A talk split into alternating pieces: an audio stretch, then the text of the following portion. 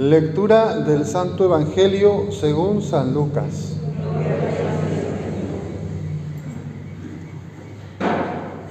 En aquel tiempo los apóstoles dijeron al Señor, aumentanos la fe.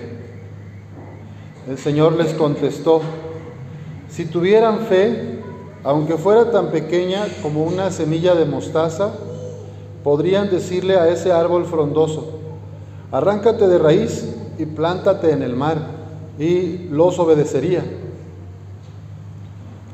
¿Quién de ustedes, si tiene un siervo que labra la tierra o pastorea los rebaños, le dice cuando éste regresa del campo, entra enseguida y ponte a comer?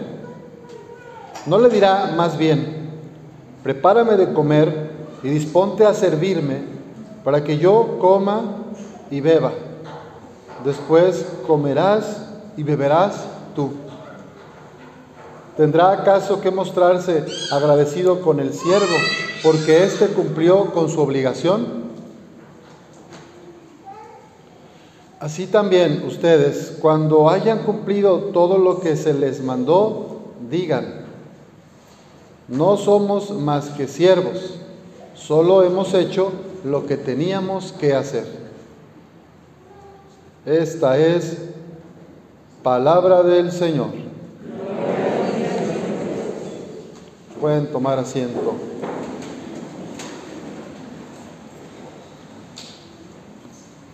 Bueno, vamos a recuperar las noticias del mes de septiembre que recién terminó, que para ver en, en, qué contexto y cómo ilumina la palabra de hoy, cómo puede iluminar a nuestra historia, a nuestra vida, esta, estos textos de, la, de la Biblia de hoy.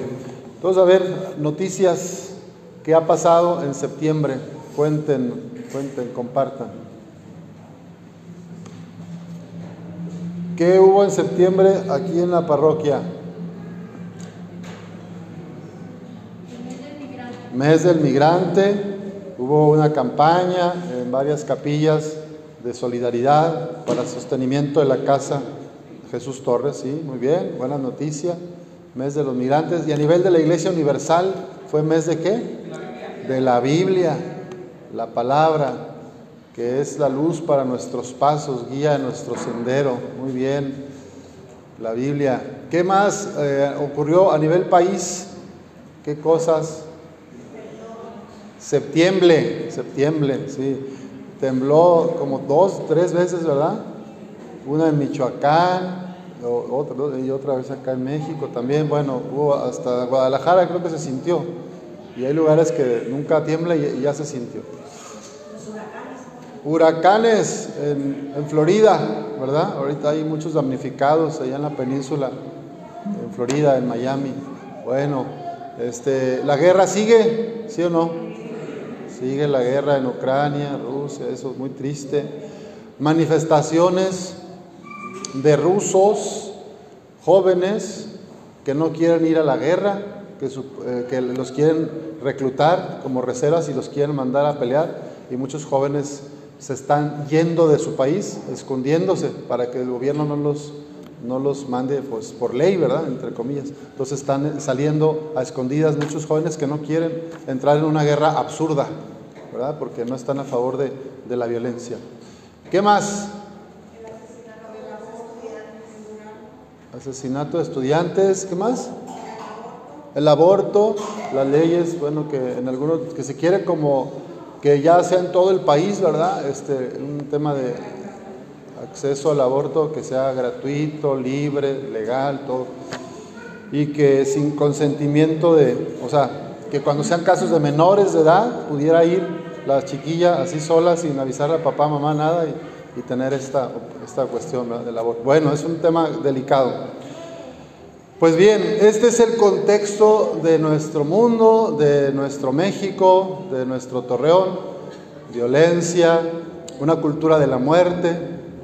Y, y entonces aquí el profeta Habacuc tiene mucho que decirnos. Fíjense, fíjense lo que dice ya después de lo que ustedes mismos recuperaron. Quizá tú te sientes a veces así, o el pueblo dice, ¿hasta cuándo, Señor, pediré auxilio sin que me escuches? y denunciaré a gritos la violencia que reina sin que vengas a salvarme. ¿Por qué me dejas ver la injusticia y te quedas mirando la opresión? Ante mí no hay más que asaltos y violencias y surgen rebeliones y desórdenes. El Señor me respondió y me dijo, escribe la visión que te he manifestado. Ponga, ponla clara en tablillas para que se pueda leer de corrido. Es todavía una visión de algo lejano, pero viene corriendo y no fallará. Si se tarda, espéralo, pues llegará sin falta.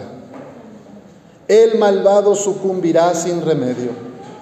El justo, en cambio, vivirá por la fe. Y ese es el tema central de las lecturas de hoy, la fe.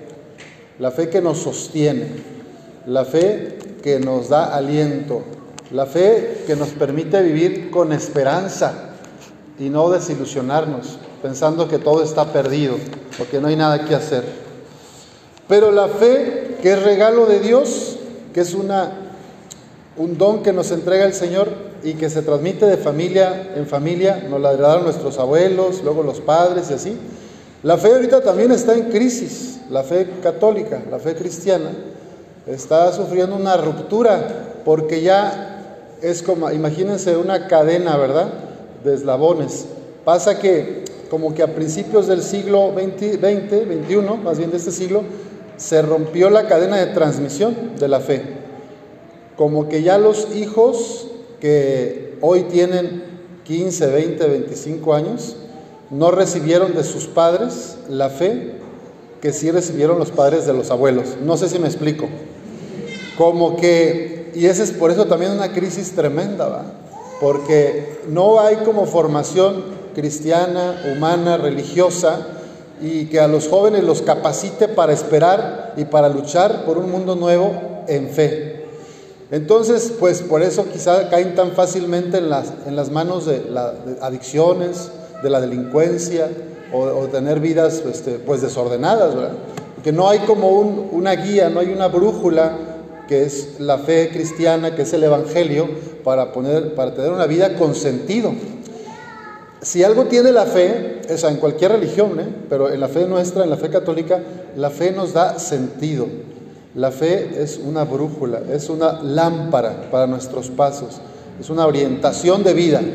Cuando alguien se queda sin fe, pues queda como una veleta, ¿verdad? Queda a, donde sople el viento y ahí va para allá y va para acá y viene una moda y se agarra de esa, viene otra moda y se agarra. Ahora la moda es esto, ¿verdad? Que de, lo del que si el aborto, que si las LGBT no sé cuánto y que los niños que puedan adoptar parejas homosexuales y bueno, son las modas, ¿verdad? Y, como que si no tienes una fe arraigada, una fe en Cristo, pues tú te compras todo, ¿verdad? Y crece ese paquete completo. Y no nos damos cuenta que a veces ahí va algo de veneno, algo de, de cosa que hace daño a la familia y a la sociedad en estas modas, ¿verdad? En estas dinámicas de la cultura de la muerte. Pues por eso hoy en fe le decimos a Dios, ayúdanos a escuchar tu palabra. El Salmo decía, Señor, que no seamos sordos a tu voz, que no seamos sordos a tu voz, que podamos escucharte en la oración, en el silencio, en la Biblia, en el prójimo, que también nos está hablando todo el tiempo, que tiene necesidad de consuelo, una, persona enferma pues necesita que sea visitarse, el migrante, el forastero necesita la comida, la ropa. O sea, el Señor nos habla a través de otras personas y esperan de nosotros algo de bondad, de verdad, de compasión. Y a veces uno anda tan metido en sus cosas, yo ando tan metido que no me entero y no hago nada por el prójimo. Por eso le decimos al Señor, Señor, que no seamos sordos a tu voz, y en el Evangelio, pues eso le dicen los apóstoles, aumentanos la fe. Y yo vi un meme esta mañana que lo puse ahí en mi WhatsApp, está así el Padre en el cielo y luego está uno así abajo en la tierra, volteando así como a ver a Dios hacia el cielo así, y le dice, Señor, aumentanos la fe. Pero al lado de él que estaba diciendo esto así en posición de oración, hay una viejita, una viuda, un enfermo, un huérfano, este, uno ahí migrante, un borrachito tirado, así mucha miseria, mucha gente sufriendo. Y entonces Dios le contesta, ¿va? dice, Señor, aumenta, Dios le contesta, lo que te voy a aumentar es los ojos para que veas bien y el corazón para que hagas algo. O sea, porque la fe que no se manifiesta en obras de caridad, de misericordia, no es fe, es pura conveniencia. Porque yo a veces voy a misa o rezo el rosario porque quiero que Dios haga lo que yo quiero, para que me haga. Pero si no me preocupo de la familia humana, de los vecinos, de la gente que sufre, pues es una fe muerta y es una fe convenenciera. Y eso dice, por eso el Señor les contesta con esta historia, que uno dice, ¿qué tiene que ver eso de aumentanos la fe? Y Jesús les contesta diciéndoles, imagínense que un señor tiene su, su, amo, eh, tiene su sirviente, perdón, y el amo lo, lo manda al campo a cuidar las, las chivas, las borregas, regresa y el amo le dice, no le, no le, dice, siéntate, come, yo te sirvo, yo te doy. Primero le dice, tú eres, tú eres el servidor. Tú me sirves a mí, tú, tú, yo como primero y luego comerás y beberás tú. Es que a veces así somos con Dios. Dios es el creador, Dios es nuestro maestro, es nuestro guía, Él es, Él es Dios. Yo soy criatura, yo soy el siervo. Pero a veces queremos que Dios haga lo que yo quiero. ¿Se fijan? Por eso les contesta así. Para aumentarles la fe, primero tienen que reconocer, y yo tengo que reconocer, que yo no soy Dios y que yo no voy a manipular a Dios a mi conveniencia. Cosa que a veces nos pasa en diferentes iglesias cristianas y también en la católica. Creemos que a base de peregrinaciones, ayunos eh, y de otras devociones, vamos a mover la voluntad de Dios para que haga lo que yo quiero. Cambia mi esposo, cambia mi mujer, que sea diferente que mi hijo ya salga de la droga. Bueno, está bien rezar, está bien pedir, pero tenemos que hacer algo también nosotros, no quedarnos así como ese del cuadrito que nomás se queda, aumentanos la fe, como mágicamente cambia las cosas. Yo tengo que implicarme, yo tengo que comprometerme con la transformación, empezando por mi propia familia. Pidamos al Señor que nos ayude a ser hombres y mujeres de fe, una fe como lámpara, ¿verdad? Que se transmite de generación en generación, que no se apague la fe que recibimos de nuestros abuelos. ¿Y cuál es el contenido de la fe? En resumen, a ver, con sus propias palabras, ¿cuáles son los contenidos principales de la fe católica? ¿Quién me puede decir así? Con sus propias palabras, ¿qué sería para ti lo central? Bueno, una, una, pero eso es ya una consecuencia de la fe. Antes de ayudar, ¿qué hay en la fe católica? Ah, creemos que hay un Dios que qué. ¿Dios qué? Dios es amor. Dios es amor. Dios te ama. Dios nos ama. ¿Y qué les dijo Jesús a sus discípulos en la última cena? Ahora sí, la consecuencia. Ámense los unos a los otros como yo yo los he amado. Eso, eso, con que tuviéramos eso claro, cambiaría el mundo. Pero a veces no, nos cuesta, este, eh, a veces nos complicamos y, bueno, creemos que me amen a mí, que me respeten a mí, que Dios me haga lo que quiero, pero yo me olvido de los otros. Entonces vamos a pedir al Señor pues esta fe, un corazón humilde para poder servir y respetar a los que piensan diferente. Así sea.